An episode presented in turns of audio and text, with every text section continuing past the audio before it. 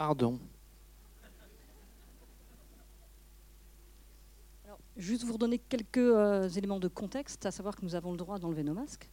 Euh, je vous rappelle que pour prendre la parole, euh, on est des privilégiés, voilà. vous n'hésitez pas à lever la main, à me faire signe. Je viens vers vous. Je ne peux pas vous passer le micro ce soir. Voilà, c'est les nouvelles, les nouvelles règles. Par contre, j'écoute bien votre question et je la redonne pour que tout le monde puisse l'entendre, et notamment Pascal et Soisic. Voilà, donc il ne faut pas hésiter à, me faire signe pour une question, un avis, ce que vous voulez. Je... Je vais donc vous scruter jusqu'à ce qu'un ou une décide. Voilà, formidable. C'est bien, vous avez de la chance. Ça peut durer des heures. les masques. Alors. Alors, je vous demandais votre, votre question.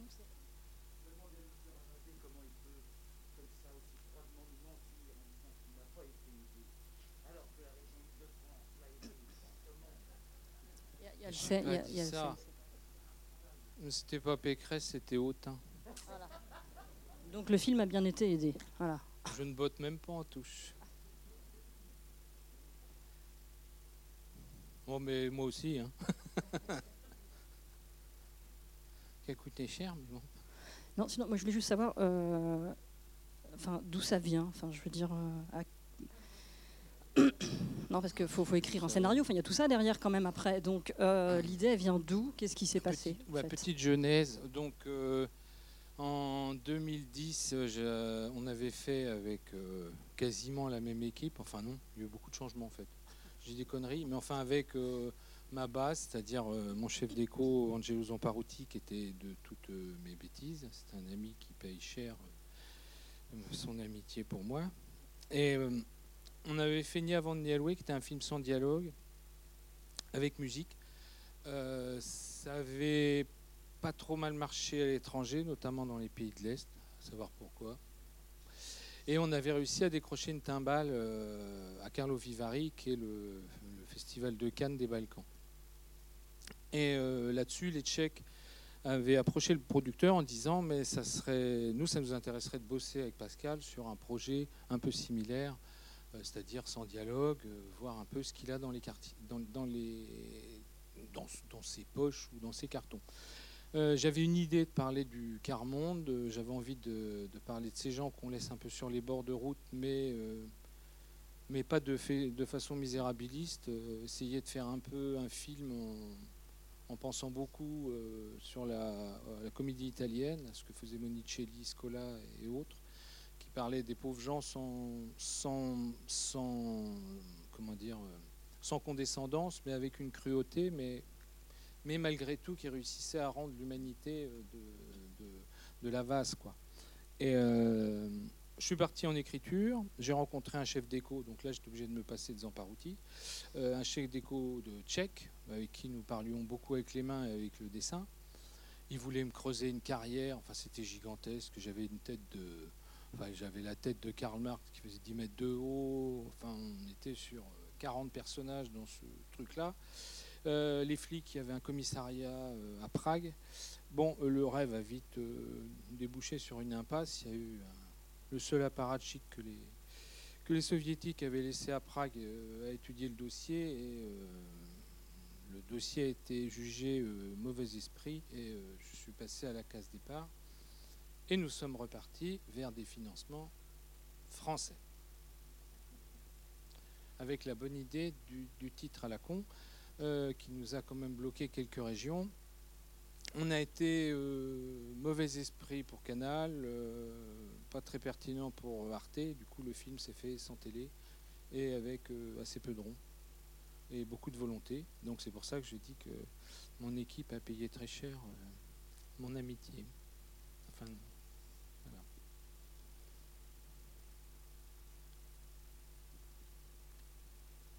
J'arrive, hein, j'ai un temps de déplacement. Il y en a qui vont faire du sport ce soir. Ah oui, moi j'ai la mousse au chocolat. Euh, enfin bon. Alors oui, alors tiens, j'avais cette question-là moi aussi. Ça fait quel effet de passer au lavomatique? C'est vrai que c'est une expérience qu'on a. Enfin moi j'ai jamais. Enfin personne n'a vécu ici quoi. Enfin moi perso, on en a tous rêvé par contre. Ouais. Eh ben, en fait, euh, c'est pas du tout désagréable. On sent quasiment rien. Euh, il est passé en premier pour montrer à tout le monde que si, si, ça faisait pas mal. Et, effectivement, On sent à peine, en fait. Euh, non, non, c'est chouette. Allez-y, tentez. Enfin, sauf qu'on n'avait pas le truc quand même qui descendait euh, en dessous, hein, parce qu'ils avaient bloqué le truc au-dessus. Et il n'y avait pas la lessive. en termes d'autorisation, c'était compliqué à filmer comme scène ou pas, ça? Euh, Ça, non, parce que c'est, on a loué les, entre guillemets le lieu. Enfin, tout, tout se, se, base sur un problème de tractation sur n'importe quel lieu. Donc, nous n'avons pas négocié tous les lieux. Euh, il y a des lieux sur lesquels on a filmé un peu à la sauvage, parce que la région Île-de-France a cette richesse d'avoir euh, énormément de déchetteries sauvages. Je ne remercierai jamais assez les Parisiens d'être aussi dégueulasses. Donc on a fait un casting assez tout au nord, notamment, et donc euh, on a fouillé dans ces trucs-là. Mais dès qu'on arrive sur une municipalité et qu'on leur demande de filmer leurs ordures, ils, ont, ils font un petit blocage sur la réputation qu'on va leur donner. Donc il y a eu des petits trucs où on est passé un peu de côté. Puis on a trouvé une décharge qui avait été faite euh, toute jeune, une jeune décharge euh, qui avait 7 mois, qui avait été faite euh, par des gens du BTP qui avaient déversé ça au fond d'un champ. donc les langues de, merde, là, c'était 7 mois de boulot, quoi. Raison du, travail de 8 à 9 heures par jour, quand même, hein, faut, y aller. Et après, la cave a été, louée à un décorateur du vivant, qui est un un décorateur qui loue essentiellement des arbres, des plantes pour euh, à la fois des défilés et des films. Et il a acheté dans le Vexin à peu près 5 hectares sous terre où euh, il avait en effet euh, cette petite grotte avec la canopée et puis tout ce qui allait derrière et avec une mine d'Alibaba puisqu'il garde un peu des traces de tous ces tournages. Donc il y avait des colonnes grecques d'un film quelconque, je sais que là, au, même moment, se tournait le Wes Anderson, pardon, où il allait récupérer des trucs. Et euh, nous, on avait un Poséidon, on avait des arbres brûlés, enfin, il y avait tout un, tout un micmac. Il avait une salle remplie de bidets et de lavabos. Bon, à part notre tournage, je vois pas ce qu'il aurait pu faire d'autre. Mais il avait plein de, de bordels comme ça qu'on servi à animer un peu le, sous-terre. Et puis euh, sur la décharge, ben, on a amené quelques merdouilles, mais enfin il y avait quand même euh, la bande son continue. Et euh, donc le reste, on l'a meublé avec tout ce qui traînait. Quoi. Oui, donc c'est-à-dire que c'est pas que les, décharges. il y a eu un, retravail de décor sur la, décharge et sur la, sur la, caverne, enfin la grotte, je sais pas comment. Sur l'extérieur, il y a eu un travail forcément d'aménagement pour qu'on finisse, qu'on essaie de faire croire que la camionnette rentrait euh, dans cette cave. Donc là, euh, l'équipe d'éco, ils étaient, ils étaient que quatre. Donc euh, Zamparouti et ses enfants. Ma fille. Voilà, c'est le truc dans le genre, les enfants sont contents de leurs parents.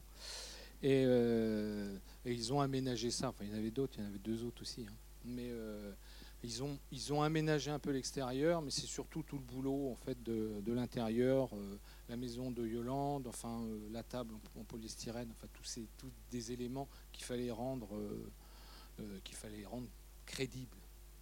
Donc après, j'ai en effet, Angelo m'a amené pas mal d'idées, notamment les éclairages au frigo.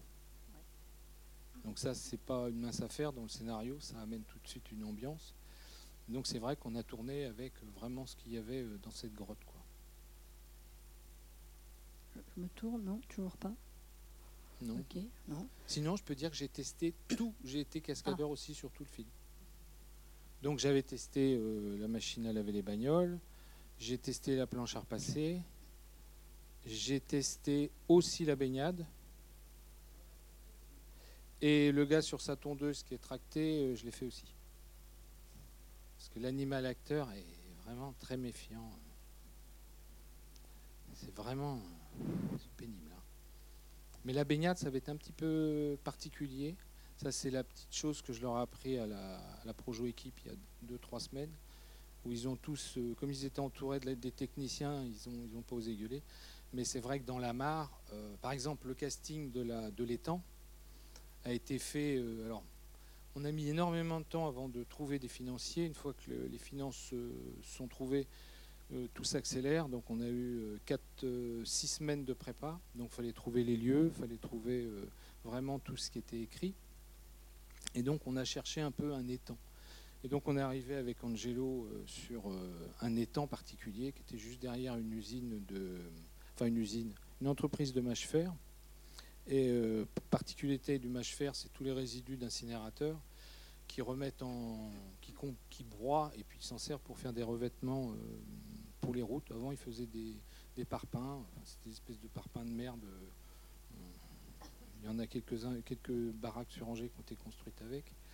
Et euh, la particularité de ce truc-là, c'est que la pluie, c'est semi-toxique, on va dire. Donc euh, ça fout en l'air que les nappes phréatiques. Hein. Et donc euh, derrière cette usine, il y avait une espèce de petite langue de terre qui avançait sur une étendue d'eau. Et je dis, Ah, c'est formidable, c'est merveilleux. Il y avait des arbres morts, il y avait des branches. Enfin, c'était formidable. Mais je lui dis, moi, ce que le truc, c'est que je me renseigne auprès des effets, des effets spéciaux pour savoir s'ils peuvent me recouvrir tout de lentilles d'eau. Moi, j'ai eu la réponse assez vite. C'était le budget du film, donc on a oublié. Euh, j'ai dit Angelo, tu me feras deux, trois trucs, et puis on va voir un peu comment ça va se goupiller. Et puis quelques semaines après, euh, ben, on approchait de la fin de la prépa.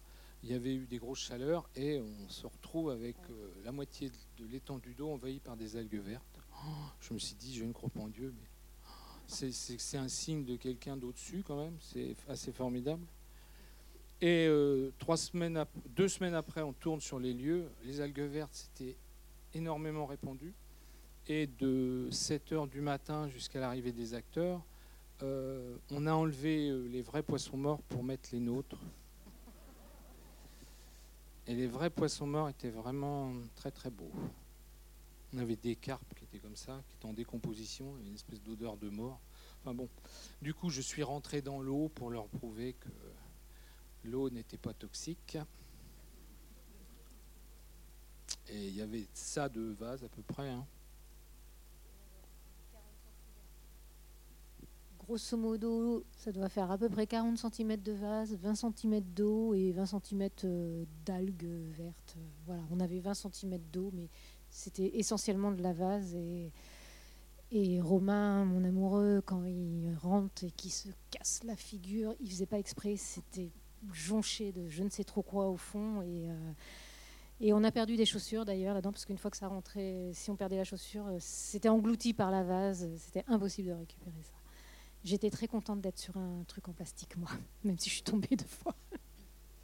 Justement, en tant que comédienne, comment est-ce qu'on y va? Parce que, euh, je sais pas, quand on lit le scénario, on sait qu'on va passer au lavomatique. euh, on sait, enfin, bon, on, on y va quand même. On se dit, bon, on le connaît. Euh, Bah alors oui, moi je fais forcément je fais un peu confiance. en même temps, je le connais justement, donc je me méfie beaucoup. J'ai été la dernière à, à rentrer dans l'eau. hein. Mais euh, ouais, non, je pense que ton équipe, euh, oui, puis en tant que comédien, on fait, on fait confiance, on, on se doute pas. euh, moi, je sais effectivement, euh, je me doute un peu que non, il ne sait pas spécialement ce que ça va donner. Mais euh, en règle générale, on, on fait confiance, on se dit c'est bon, c'est c'est acté, c'est euh, c'est sécurisé, c'est euh, voilà quoi. Et c'est re- c'est relativement re- sécurisé. Ils avaient fait quand même réellement des, des prélève- prélèvements de, de l'eau pour savoir si, euh, si on pouvait rentrer dedans. Personne n'a eu de bouton. euh, Enfin voilà, c'est quand même quoi. Mais Rien n'est prouvé, mais ça flotte. Faut, faut suivre euh, les médias parce que ça va sortir dans quelques semaines. Ouais, Mediapart peut-être, je sais pas. Et Manger de Justement, la mâche, de la, de la vase de mâche fer. parce que, alors c'est drôle parce que tu parles pas de repérage pour les, euh, pour les décors, mais bien de casting à chaque fois. C'est c'est des personnages, les paysages, les, les lieux de tournage ou? Oui, oui, oui. oui. Bah, les- c'est les espaces qui, qui racontent. Enfin, c'est à la fois, enfin, sans, par- sans partir sur les paysages intérieurs euh, de- des personnages, euh, je veux dire, euh, Dumont travaille beaucoup comme ça. D'ailleurs, il, choisit ses, ses, pa- ses paysages par rapport au, personnage qui va incruster dedans. Moi aussi, mais pas de la même façon. Lui, il y a un côté très, très cérébral. Moi, c'était à la fois la plastique et puis c'était de, Moi, il faut que je trouve des lieux. C'est en cinéma comme en dessin. Si je n'inscris pas mon, histoire dans une géographie connue ou repérée, euh, je ne peux pas démarrer un projet. Donc là, c'était un peu la même chose. Donc en effet, on a cherché, ça a été les décharges, ça a été la cave, mais ça a été aussi le commissariat, ça a été un peu tous ces lieux. enfin voilà, c'est des choses que. Il y, a des repéreurs. On a, pris un repéreur pour tourner, pour trouver un lieu. Alors évidemment, vous, doutez bien que nous n'avons pas eu le soutien de la SNCF pour le vol des câbles. On a un peu botté en touche. On a trouvé quelqu'un qui nous a trouvé un entrepôt qui faisait des caisses à côté des, lignes de chemin de fer. Et puis, euh, on y allait euh, en loose day euh, quand il faisait nuit. quoi. Mais donc, c'est essayer de trouver vraiment des lieux qui servent le récit. Et puis, après, je rebondis sur le casting. Les acteurs, ça a été un peu pareil. C'est-à-dire j'ai une troupe. Enfin, j'ai des gens avec qui je travaille très régulièrement. David Salle a dû faire à peu près tous les films, même le moyen, euh, le film, euh, le moyen métrage que j'avais fait avant. Euh, Schneider a dû les faire, dû faire les quatre. Gustave en a fait trois. Enfin voilà, Vincent Martin en a fait trois. Enfin, ils, en sont tous fait au moins deux, trois. il y a quand même des petits jeunes là-dedans. Et tout le casting s'est fait sur la danse. Étant donné qu'on n'avait pas de. Enfin, il y a une scène clé. Enfin, j'ai écrit quand même autour du deuil. C'est cette scène qui était pour moi fondamentale. Et euh, euh, la scène de danse, pour moi, était un peu la clé de, voûte du projet. Il fallait qu'il y ait quelque chose de l'ordre du don. Et, euh, et du coup, bah, tous, les, tous les acteurs que je recherchais, que ce soit Marie-Pascale qui joue la, femme du, mec qui trempe tout le temps, que ce soit les deux petits jumeaux, que ce soit Romain, que ce soit Mivek, euh, j'en oublie. Il n'y a que le policier que j'ai pas casté sur la danse, qui était, c'est Soisy qui me l'a présenté. le personnage était assez particulier. Il attendait derrière la porte. le pile, j'ai surpris en train de regarder l'heure pour sonner. Je me suis dit, oh, c'est intéressant ça. Donc, euh, lui, venait un peu de la comédie dell'arte, mais tous les autres, j'ai casté en effet sur la danse. Donc, pour le rôle de Romain, je pense qu'on on a casté une vingtaine de personnes, euh, oh, peut-être pas 20, mais 15, au moins 15 personnes. Il y avait un type qui faisait 2m10, euh, enfin il y avait euh, de tout. Mais après, face à la, face à la danse, il y a des gens qui sortaient directement. Parce que je ne leur demandais pas d'être des, des virtuoses, je demandais juste un don, de voir un petit peu ce qu'ils allaient donner sur la scène, comment ils dansaient, s'ils dansaient sans honte, s'ils dansaient surtout généreusement. Donc en fait, Romain, euh, je sais que il a passé la porte. Je me suis dit que c'était pas forcément lui. En même temps, il était arrivé avec un maillot de foot. Je me suis dit tiens, il a déjà lu le scénario, c'est déjà pas mal.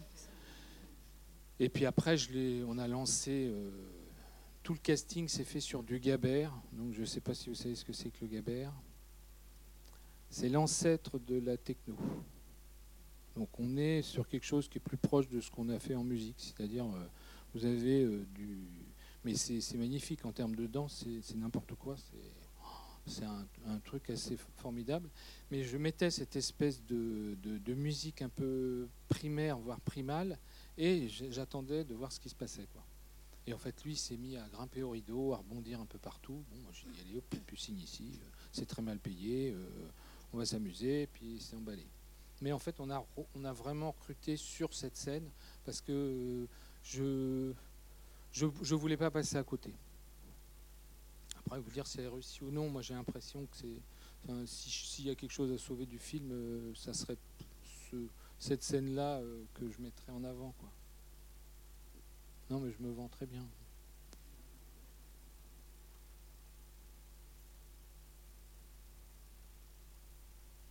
C'est une question sur le, son, sur le fait qu'il n'y ait pas de, de, parole. Est-ce que c'était décidé dès le départ, cette histoire de, dialogue ou pas?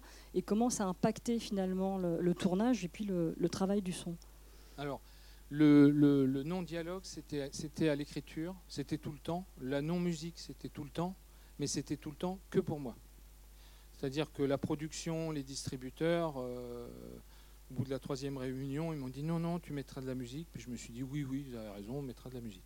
Et puis après, ben, malheureusement, en France, c'est le réalisateur qui a le final cut, donc on n'a même pas essayé de faire de musique. Et pour moi, c'était la musique, c'était les sons. Ça a été un, travail qui a été fait par Jocelyn Robert, avec qui je travaille depuis euh, quatre films, qui a fait un habillage. Et puis après, c'était un, nouveau mixeur, c'était Mathieu, et qui a fait un boulot justement de spatialisation. il y a eu toute une fabrication, mais le film pour moi, c'était c'était du son. J'allais pas dire surtout du son, mais le, film repose sur 55% de son et 45% d'image. Je dénigre pas du tout le travail qu'ont fait les chefs-op, mais c'est vrai que c'était l'immersion passe par, par, par le son. Quoi. Et donc ça a été vraiment un gros enjeu. Mais c'était à l'origine, c'était vraiment euh, ce que je voulais faire. Après, je vous dis, euh, vous, parlez quand même avec des gens qui mettent des ronds et qui ne veulent pas prendre tant de risques que ça. Donc, euh, bah, on apprend à mentir. Enfin, un truc, je, je, le savais déjà un peu. Alors, juste déjà à travaillé la chose. Juste à côté, il y a une dame aussi qui se posait la question de savoir comment ça avait impacté le jeu des acteurs aussi. Ne pas avoir de dialogue. Alors, euh, il se trouve que moi, je viens de la danse, donc euh, le fait qu'il n'y ait pas de dialogue, c'était plutôt un avantage parce que j'avais pas de texte à apprendre, ce qui m'aurait pu me faire peur. Et, euh, donc parler avec le corps, moi, c'est quelque chose que je suis tombée, dedans quand, j'étais petite.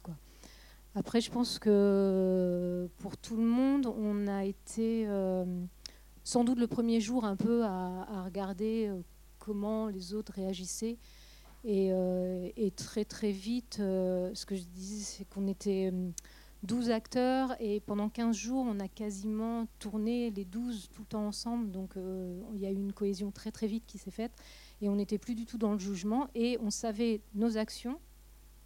Et après, bah, comment on fait pour communiquer avec nos actions et le, corps, du coup, naturellement, il, prend le relais. Quoi, et on, on se posait plus trop de questions, je pense parle en mon nom évidemment, mais euh, j'imagine que.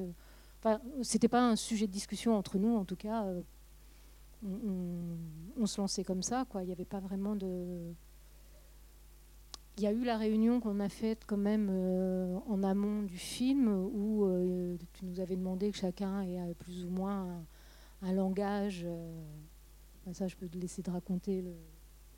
Oui, on avait fait.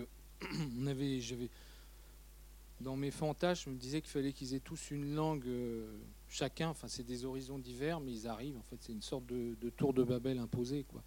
On regroupe un peu euh, aux extérieurs des villes les gens qui viennent d'un peu partout et qu'on ne veut pas voir. Donc, je voulais qu'il n'y ait pas de, verbe. Donc, il n'y a pas non plus de typo. On a, on a viré un peu toutes les lettres qui étaient même sur les plaques d'immatriculation machin. Il n'y a pas un seul typo. Mais je voulais, je voulais qu'il y ait quand même une identité propre à chaque personnage donc on a fait une réunion.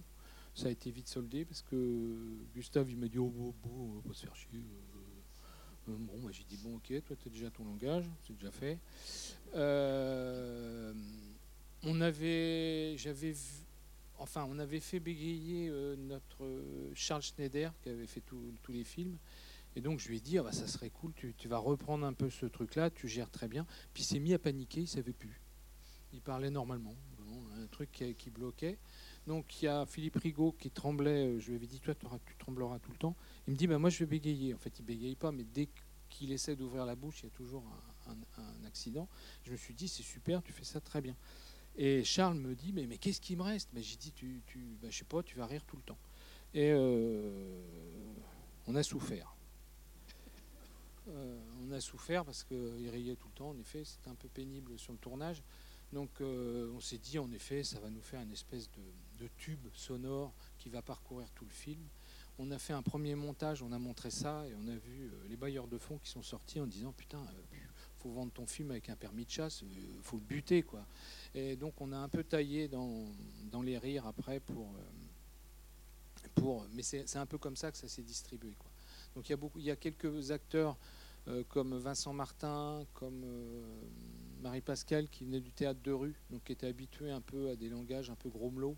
Donc il savait un peu le gérer parce que c'est pas toujours évident de ne pas tourner en boucle. Il y a un bouquin de Kundera qui parle de ça, justement, d'un mec qui, parle une fausse langue, mais justement il le fait très bien parce qu'il ne tourne pas en boucle avec euh, des phrases en haut ou euh, le haut qui revient toutes les dix syllabes. Et euh, du coup, ils avaient une espèce de truc un petit peu un petit peu, audible. On, sentait presque le verbe arriver, mais il n'était plus là, quoi. en tout cas, on le comprenait pas. Mais il y a eu un peu ce, ce petit travail en amont qui s'est vraiment développé sur place.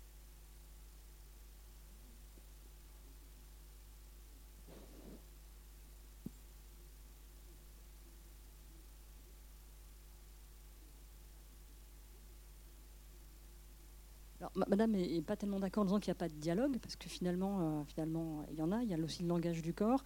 Et elle dit que finalement, les, seules paroles qui sont audibles, c'est je vous aime tous, à, je vous aime tous à la fin. Donc, qu'est-ce qu'on est d'accord ou pas sur le fait qu'il y ait quand même des dialogues? Il y, a, il y a le dialogue du corps, certes, mais c'est vrai que c'était plus le mot qui était absent. C'était l'absence du verbe, l'absence de phrase, d'essayer de construire un récit justement sans ce sans ce, truc qui, est intraduisible. Il y a aussi, il est vrai qu'il y avait une interrogation que, j'avais depuis quelques années. On est en, France, on a les meilleurs acteurs de doublage. On a vraiment des, acteurs qui sont derrière, euh, derrière les, pupitres pour jouer les actions. On a des très très bons acteurs de doublage. En Russie, il y a un type qui fait tous les, tous les mecs et une, femme qui fait toutes les filles. C'est monocorde. Euh, au, Québec, commence à se développer vraiment un boulot comme ça. Mais ça se fait au, détriment du verbe. C'est-à-dire qu'il y a une dictature qui est celle du labial, où on va essayer de faire coïncider le sens de la phrase au mouvement des lèvres.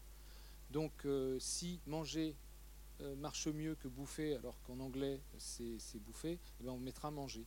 Et en fait, il y avait cette interrogation de la trahison sur euh, le, de trahison et de traduction sur euh, le, fait de présenter un film, de présenter un livre aussi. Et euh, après Ni avant ni à louer, je m'étais dit que j'avais envie de faire un film qui soit vu partout, sans qu'il y ait une tierce personne qui vienne vriller un peu l'histoire et le propos que j'avais développé. Et Madame parlait même de langage non articulé, en fait. C'est ça aussi. oui, mais Morel, par exemple, parle. Mais euh, le spectateur n'est pas plus intelligent que mes personnages, donc je voulais pas que ça soit non plus compréhensible. Désolé. Hein. Ça, c'est fait. bonne soirée. Non, c'était une volonté, pardon. J'ai.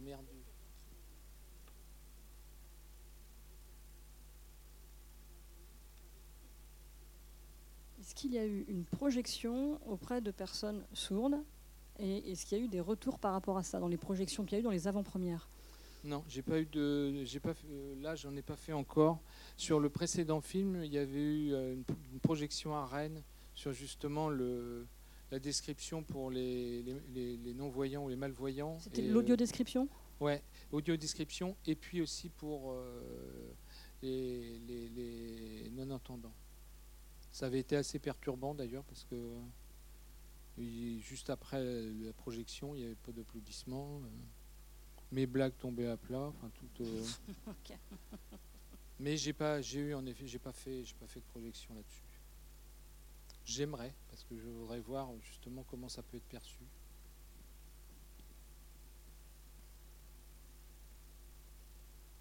Alors bien sûr, la question qui est posée, est-ce que les films de Jacques Tati t'ont influencé? Oui, bien évidemment. Enfin, je ne vais pas me mettre dans ses empreintes, il a des trop grands pieds, mais euh, euh, oui, c'est Tati, c'est Tex, c'est Keaton. Euh, il y, en a, y en a plein dans les muets. J'irais même des Laurel et Hardy qui m'ont fasciné. une partie des, juste avant le, le, parlant, même un film parlant qui est vraiment bien. Mais en effet, oui, c'est en fantôme. Je dirais surtout Playtime, qui est quand même son chef-d'œuvre, qui a le moins bien marché. Enfin, il y a eu une parade après, mais euh, Playtime qui a été un peu sa faillite euh, et son plus beau film, euh, je dirais son plus beau film sonore. Parce que justement, il y a tout un travail justement sur les bruits de porte, sur les bruits de pas, sur les espaces. Parce que ça, c'est un truc qui est assez épatant chez lui. C'est qu'il travaillait en effet les gags et les images, mais il travaillait un son pour justement qu'on ait, qu'on ait cette notion d'espace et cette identité. Réussissait à donner une identité à une poignée de porte. C'était, c'était assez fascinant.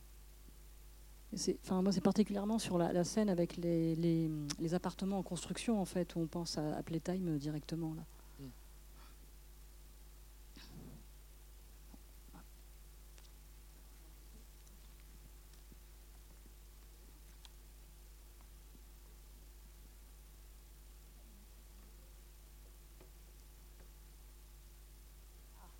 Oui, c'est vrai qu'il est assez énorme. Euh, il faut se poser la question pourquoi le canard? Et, pas de réponse pourquoi pas, hein, parce que c'est trop facile. Bah, c'est un vrai canard. On l'a acheté, c'était les dimensions exactes. On a commandé ça à Alibaba. Euh, c'est un site de vente en Chine. Et c'est pas la plus grosse taille. Hein. Ils en ont lâché un dans le port de Shanghai, je crois, qui faisait euh, plus de 15 mètres de haut sur 15 mètres de large. Pourquoi Mais euh, ça devait être quoi? Oui, je voulais un totem indien gonflable. Enfin, j'ai un truc avec les objets gonflables, moi, qui est un peu. Vous dire pourquoi, vous dire comment, voiture sans permis, objet gonflable, enfin bon. Petite enfance, euh, probablement traumatisée ou traumatisante. Mais ce canard, en fait, je voulais un, objet gonflable. Je voulais que ça soit un espèce de, de fantasme pour Gustave et puis pour les autres. Il y avait ce, côté un peu futile et, léger. On a regardé un peu chez Alibaba ce qu'il y avait. Donc il y avait un géant qui faisait 12 mètres avec euh, une tête et deux corps, fascinant. Mais après, qu'est-ce que ça pouvait raconter? J'en ai bien évidemment, il y a des copains qui m'ont dit Ah, le gilet jaune. J'ai dit non, non, c'est un canard jaune c'est juste un canard jaune. Et après, moi, je, me suis dit, il faut qu'on l'ait pour avoir le, réalisme de la matière, qu'on voit un peu comment ça, gonfle. Et puis, euh, j'étais mauvais en langue, mais j'étais aussi mauvais en physique, donc j'étais persuadé qu'en mettant de l'hélium là-dedans, ça décollerait.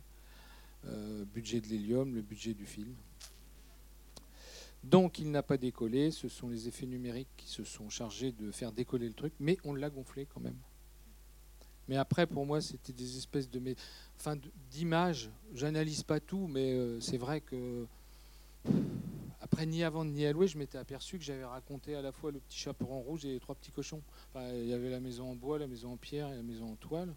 Euh, ici, c'est euh, j'ai revisité la, enfin c'est la Bible revisitée par un crétin quoi. C'est j'ai ça marche sur l'eau, il y a la parole qui revient, fait parler des morts. Enfin voilà c'est une société qui se reconstruit aussi sur euh, les restes, euh, enfin les restes qu'on donne à manger, puis les restes de, religion, les restes euh, d'idéaux du 19e. Et, enfin voilà, c'est un peu tout un truc. Après, le, projet de base, c'était quand même d'essayer de faire un, objet poétique. Et politique, oui, c'est de toute manière tout le temps, mais mais poétique. C'était quand même un peu le, le, nœud du, projet. J'ai ici à nouveau une question sur le son, sur le fait qu'il n'y ait pas de dialogue ou un langage, etc. Et de savoir comment est-ce qu'on peut finalement réussir à, en tant que comédien, comédienne, à trouver sa place dans, dans, dans ce groupe-là. Quoi. En fait, euh, à l'écriture, euh, nous on voit les actions euh, qu'on a en fait. déjà, on rit beaucoup, et, quand on voit le film après, on est surpris parce qu'il n'y a pas que du rire. Enfin, moi, j'étais très surprise. J'ai trouvé ça extrêmement émouvant. Euh, la scène du deuil est quand même très présente. Et à l'écriture, on, voit plus les petits détails qui font rire que, que le truc vraiment émouvant. Et oui, après, nous, on voit nos actions à faire et et du coup, euh, en fait, ça s'est passé assez naturellement. Je pense que Yolande aussi, elle a, on a été un peu dans son sillon. Elle a hyper naturellement, enfin, elle est époustouflante, je trouve vraiment. ça paraît hyper naturel sa façon justement de, bouger, de parler, euh, parce qu'elle parle, effectivement, elle parle. Et on la comprend, on la comprend super bien. Je pense qu'il n'y a pas besoin de, traduction, quoi. Et, du coup, euh, voilà, nous, on s'est tous mis dans ce sillon-là et le but du jeu, c'est de communiquer. En fait, on s'en fout de la langue, on s'en fout comment on parle. Et, les, et les sons, le corps, tout ça, ça, suffit. Et je crois que on peut très rapidement retrouver un langage. Là, on perdrait tous la parole. Je pense qu'extrêmement rapidement, on arriverait à communiquer. Je crois que l'homme est un communicant et du coup, euh, on trouve un moyen.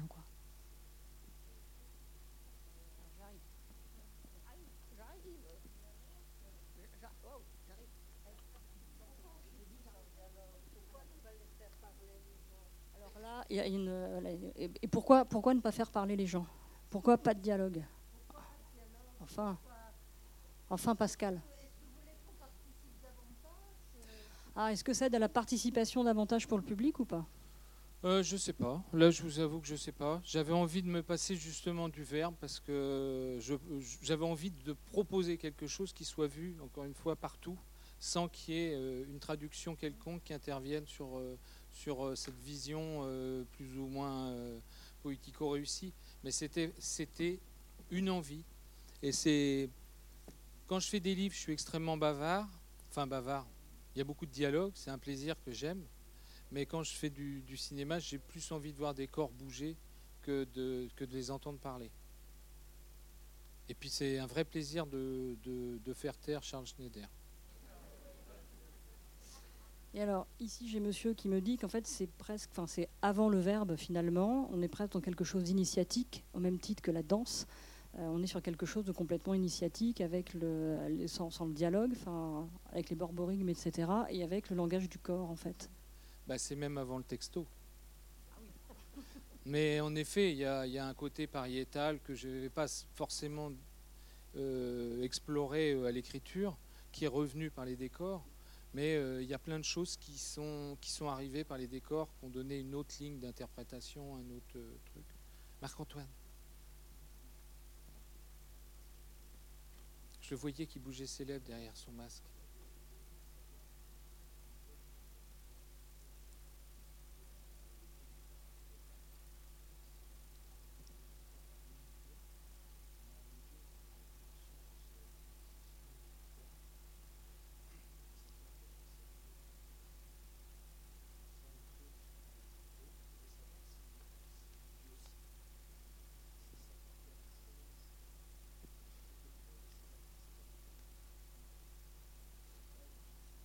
J'habite dedans.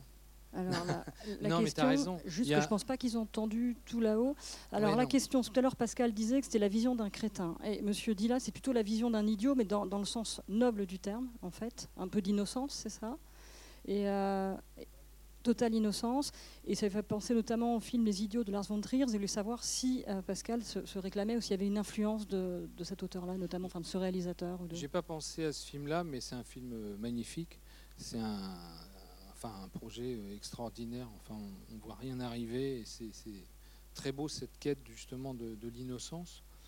Donc oui, si, si, je me reconnais là-dedans. En fait, c'était d'essayer de mettre sur un même plan euh, à la fois euh, les objets gonflables, ça vient pas de nulle part non plus. Il y a un artiste comme Claes Oldenburg qui, a fait un boulot justement sur. Il y a des toilettes à moitié dégonflées. Enfin, il y a tout un travail sur les objets manufacturés qu'il a détourné en objets gonflables qui sont super beaux, donc je suis toujours un peu hanté par ce truc-là, surtout par l'objet qui se dégonfle d'ailleurs que l'objet gonflé.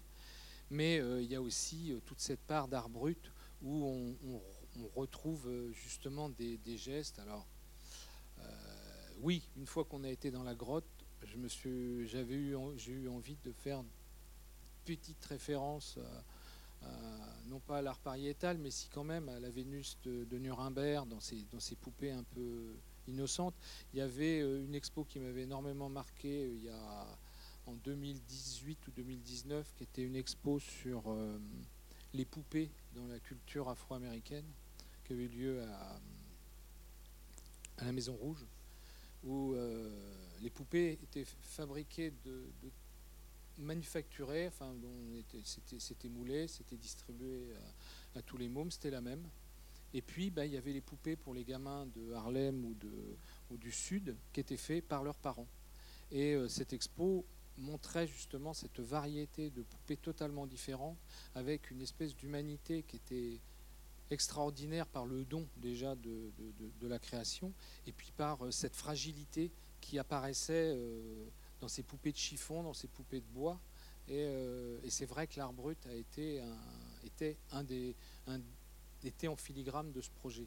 Donc c'était essayer de retrouver un peu cette innocence. C'est pour ça aussi qu'il y a des effets numériques, certes, mais les effets numériques ont eu lieu essentiellement sur euh, la ville tuyau, enfin la vache, évidemment. Nous n'avons pas maltraité, maltraité que des animaux numériques, mais euh, sur des choses qui, n'avaient pas d'importance et qui n'avaient pas de la vérité de création d'objets euh, bruts, quoi. Donc euh, oui, c'est, enfin, oui, la référence à Las von Trier me touche parce qu'en effet, c'était un film qui était, qui revendiquait cette innocence et cette euh, renaissance presque J'avais une question aussi que j'ai oublié de, restituer, qui est de savoir si le film était déjà passé à l'étranger. Il y avait déjà eu des projections à l'étranger ou pas, et quelles avaient été les réactions, s'il y en a déjà eu? Oui, il, est passé dans pas mal de festivals. Malheureusement, euh, euh, beaucoup en lien Vimeo. Donc autant vous dire que c'est un peu un massacre euh, pour moi, parce que le son est totalement aplati, c'est du MP4. Enfin, c'est un peu comme la musique qu'on écoute en MP3. Hein. Et en image, c'est pareil. Enfin, voilà, c'est de la réduction de sauce et c'est c'est par rendre hommage au boulot de mes collaborateurs et de mes associés sur ce coup-là. Mais il est passé à Hambourg, il est passé à Séoul, il est passé à Sao Paulo. J'ai été l'accompagner en Italie, à Lecce. Ils étaient 12, euh, dont un Français qui m'a dit, mais euh, la seule question que j'ai eue, c'était euh, la référence à Hollande, elle est où? Donc voilà. On n'a pas trop pris en Italie. J'en fus fort, euh, fort chagrin.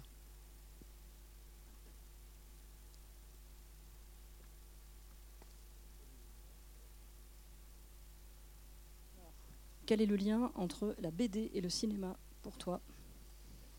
Bon, il n'y en a pas vraiment. Enfin, il n'y a pas vraiment. C'est-à-dire que moi, je rêverais de faire un livre qui soit inadaptable au cinéma et de faire un film qui soit inadaptable au monde dessiné. C'est la bande dessinée n'est pas un marchepied pour faire du cinéma, c'est un, moyen d'expression, un, moyen artistique à part entière. C'est pas un pis-aller du cinéma. Euh, il y a quelque chose de plus cérébral dans, la bande dessinée et dans le cinéma il y a quelque chose de plus animal. Donc contrôler un peu les chevaux au cinéma pour essayer justement de que comment dire la l'émotion ne, soit, ne prenne pas tout l'espace et euh, c'est pour ça que je ne je, fais pas les mêmes choses. J'essaie de, de, faire du cinéma pour ce qu'il m'apporte, c'est-à-dire le son et le rythme, même s'il y a du rythme en bande dessinée. Et puis dans le dessin, bah, j'essaie de retrouver justement euh, euh, de, l'organique dans le trait, mais d'essayer de, raconter un récit avec des mots, avec la narration qui est propre, les silences qu'il y a entre deux cases, qui sont une richesse plus qu'un manque. Euh, voilà, c'est deux, deux, médiums qui sont très spécifiques. Pour moi, celui-là, par exemple, ce film-là, hmm, alors bien évidemment, c'est mon dernier né, donc euh, je le défends plus, mais c'est celui pour moi qui est le plus cinématographique parce que j'ai réussi à me à, m'exonérer en fait de ma volonté de faire des cadres fixes, de faire des tableaux, et, euh, je me suis dit non, j'ai envie de filmer la vie.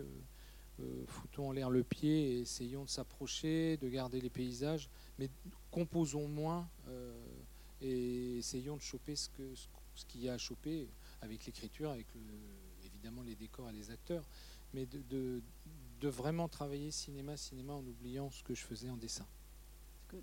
Est-ce que tu veux dire qu'en termes de. Enfin, je sais pas, est-ce que tu fais des storyboards pour tes films comme on pourrait faire pour des bandes dessinées Ou est-ce qu'au contraire, tu essaies de, d'avoir une autre technique, de pas être dans les mêmes techniques euh? J'avais fait un storyboard pour Ni avant ni à louer. Le premier jour de tournage, j'ai foutu à la poubelle parce que je, j'avais peur que cet outil euh, castre le, jeu d'acteur et que même pour le chef opérateur, qu'on essaie de, faire rentrer les trucs dans ce que j'avais prévu. Donc c'était un peu la recherche de l'imprévu, même si c'était quand même extrêmement cadré. J'étais derrière la caméra à faire les cadres, à, remonter un truc euh, ici et là. Mais euh, pour celui-là, il y a eu des dessins qui ont été euh, plus pour accrocher le chaland, c'est-à-dire les effets numériques pour savoir où vous allez mettre les pieds, et les, bailleurs de fond pour savoir voilà, raconter une ville tuyau qui flotte avec des, toilettes en l'air, tout le monde n'est pas capable de l'imaginer, je peux comprendre. Donc j'avais fait quelques crowbars sur certaines choses qui, qui pouvaient être un peu difficiles à interpréter. Mais autrement, non, on n'a pas, on pas storyboardé. C'est pas possible. C'est trop canaliser les choses et c'est pas.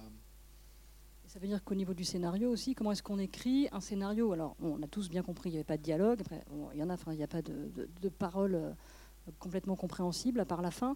Euh, comment est-ce qu'il y a beaucoup de choses à détailler Comment est-ce qu'on écrit ça dans un scénario en fait? Comment est-ce qu'on arrive à le faire passer auprès de financeurs? Bah, C'est la croix et la bannière parce qu'ils ont un un niveau de lecture qui fait qu'une page, c'est une minute. Donc c'est simple, quand les gens parlent euh, euh, tout à l'heure, oui, bah, la ligne, euh, ah bah non, ah bah tant pis. Et là, vous avez déjà ça de, ça de machin. Quand vous avez que du descriptif, En fait, on arrive à un scénario de 30 pages, et là, il vous dit, vous n'allez pas faire une heure et demie avec ce, ce type de scénario. Donc, c'est justement les dessins qui accompagnent en disant, voilà, on va je suis obligé de rentrer dans un espèce de, scénario euh, un peu, je dirais, old school, euh, avec euh, description des mouvements de caméra pour faire comprendre qu'il va y avoir un travelling à un endroit, une succession de plans en avalanche à un autre. Mais c'est quand même très compliqué parce qu'ils sont tous formatés. Et puis après, en effet, c'est le même problème au cinéma qui n'existe pas sur d'autres supports, c'est que tant que vous n'avez pas trouvé le tempo de votre film, vous, vous, perdez, euh, enfin vous n'avez pas euh, gagné euh, l'accord des, financiers. un plan à une seconde près, il est, il, est, trop court et vous passez à côté du gag. Une seconde de trop, vous êtes complaisant. Et enfin voilà, c'est une caricature évidemment, ça ne joue pas une seconde par-ci, une seconde par-là. Mais on a fait encore une fois des projections trop tôt où il y a des gens qui sortaient. Euh, j'ai eu des lectures. Euh, c'était euh, terrifiant. C'est-à-dire qu'il y a eu plusieurs versions, plusieurs, plusieurs montages avant la version finale qui étaient montrés au public, enfin d'un public choisi, j'imagine. Ouais, ouais, Mais on avait une scène qu'on avait tournée, moi, que, que, me dit, elle a raison, on devrait la, faire, la mettre en, teasing sur le film. C'était une scène d'ouverture où, normalement, les gars rentraient d'avoir tué le cochon, euh, enfin d'avoir volé les câbles, il descendait et puis euh, le personnage de Swazik euh, allait voir les trois gars et faisait son marché. Donc elle disait bon, est-ce que je vais, aller avec qui Donc elle embrassait le premier qui avait ses cigarettes. Elle est montée, elle, ressort, elle recrache la fumée, elle rembrasse, elle lui refile sa clope. Après, elle embrassait Charles Schneider. Il avait un malabar de 4 kilos dans la bouche. Elle l'embrassait non, pas lui. Elle embrassait euh, Vincent Martin, puis finalement elle revenait et elle partait avec, euh, David Salle. Et puis euh, la fin de la scène, c'était Charles Schneider qui réclamait son malabar à Vincent Martin. Donc Vincent Martin le crachait, et donc on avait un moment de grâce. le malabar restait coincé dans les dents, il pendait. Donc il l'a agrippé, il l'a avalé, et ils s'en vont vers la, cave. Et là, on a à la projection, première projection, donc la scène était trop longue. Après, c'est ce, truc qui fait qu'à un moment, on rentre dans un récit où on ne rentre pas dedans. Et donc, il y, a des, il y a un moment où il faut tailler, il faut, il faut élaguer un peu l'arbre. On savait qu'il fallait tailler dans cette scène, mais le distributeur euh, des droits étrangers euh, sort de la salle, il était blanc comme un linge, euh, il, me, il me chope à l'entrée, au resto. Hein. Donc là, le pâté, il n'est pas passé, et il me dit c'est pas possible, Pascal, ta scène d'ouverture, euh, c'est pas possible. Ben, je lui dis pourquoi Il me dit, mais euh, c'est l'apologie des tournantes dans les caves.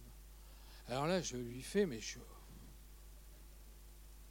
Ah, je suis resté. Euh, enfin là, je suis resté séché.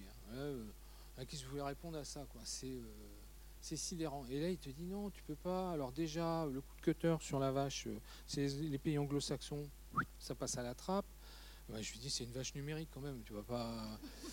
Il m'a dit non, non, non, c'est de la charcutage. Il y a tout un lobby euh, végète et vegan qui. Je dis, ouais, mais enfin là, faut pas déconner non plus. Mais il me dit, ta scène d'ouverture, c'est no way. Et donc, vous repartez en salle de montage en vous disant, mais heureusement qu'avec le monteur, on se disait qu'il y avait un problème de lenteur, mais vous vous retrouvez quand même avec ce genre de lecture qui fait que un projet comme ça, qui est déjà euh, fragile, qui est déjà sur, qui, qui, est un peu, euh, c'est funambulaire, quoi. On est un peu funambule sur sa corde. Là, vous vous dites, mais dans quoi j'ai foutu les pieds et est-ce que je veux avoir les reins assez solides pour euh, assumer en fait tous mes choix, qui soient gore, qui soient dégoûtants. Alors, je vous cause même pas du cubi. Hein. J'ai dit non, le, cubi. dans le cubi. Je l'ai vu en plus. Mais c'est un peu le regard des autres et c'est ce timing de film, tant qu'on ne l'a pas trouvé, on ne, pourra pas présenter un film, euh, euh, ça ne marchera pas. Donc ça, c'est un truc, la digression en littérature ou en bande dessinée, elle est acceptée. Elle est acceptée parce que ça va être un voyage. Euh, le temps, c'est plus celui de, la personne qui a fait l'ouvrage, c'est le temps du lecteur. Et le film, non, c'est le temps du film. Donc c'est vraiment trouver son timing, et ça c'est peut-être la chose la plus compliquée sur lequel vous, tous les jours vous allez vous, limer les choses. euh, et puis en tant que réal, vous êtes. Il y a, l'affect qui fait que vous sauvez toutes les scènes. Il y a des scènes sur lesquelles vous remettez l'émotion euh, qui s'est passée pendant le tournage et que vous avez du mal à couper. Et c'est à ça aussi que le, monteur sert, c'est-à-dire que c'est un technicien, mais c'est euh, c'est c'est un œil extérieur qui vous aide à, à cerner et à, à couper un peu les branches. Quoi. Héloïse, tu veux dire quelque chose? Elle est partie? La lâche. Aucun. Ouais, c'est c'est- ouais, c'est moche. Ouais. Est-ce qu'il y a d'autres. Peut-être une, une dernière question ou? Réaction Parce que sinon, on est en train de faire le lien entre, bah, bien sûr, évidemment, avec toi, bande Ouais. dessinée et, euh, et cinéma. Est-ce qu'il y a, d'autres projets? Est-ce qu'il y a des projets de BD qui arrivent Ou là, tu es en train de défendre en, ce moment les, les 100 dents? Est-ce que tu arrives à travailler sur, euh, en même temps sur des projets de BD et de films en même temps Ou tu sépares bien euh? Ah bah non, là j'ai fait un bouquin pendant le Covid. Et puis bah là, ils rouvrent les portes, ils vont les refermer, mais je sais pas ce que Donc, je on va faire. se ruer dans Non, les non, librairies. Je suis représentant de commerce en ce moment. Je, je me trimballe de salle, de petite salle en petite salle, euh, de salles plus ou moins grandes, parce que ça c'est une grande salle et puis c'est une grande ville. Mais c'est vrai que là le Covid me dit tiens, je vais pouvoir présenter le film avant qu'il soit forcément trahi par une bande-annonce que je vais plus ou moins valider, une affiche que je vais plus ou moins valider, des critiques qui vont plus ou moins orienter les choix des spectateurs. Et je trouve ça assez plaisant de me retrouver face à des salles qui sont, je dirais, presque vierges sur, euh, sur le projet. Donc Et- la pollution, c'est moi qui vais l'amener. Mais euh, je c'est assez plaisant de se dire que je me trimballe en fait euh, vraiment en province. Et pour une fois que la province va avoir la soupe avant Paris, euh, Ouais, voilà. Et donc, on rappelle la sortie nationale le 20 avril, hein, c'est ça? Ouais. Alors, une dernière Merci intervention. J'ai une Ah, dernière intervention.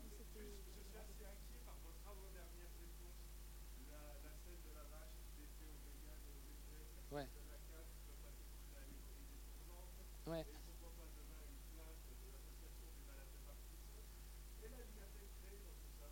Ben, il faut faire malgré tout. Enfin, c'est pour ça qu'à un moment, m- euh, ils ne m'ont pas empêché de faire.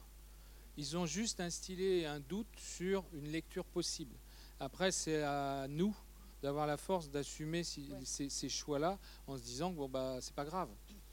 Il y a eu une lecture de ce personnage-là, de, de cette personne-là, c'était la seule.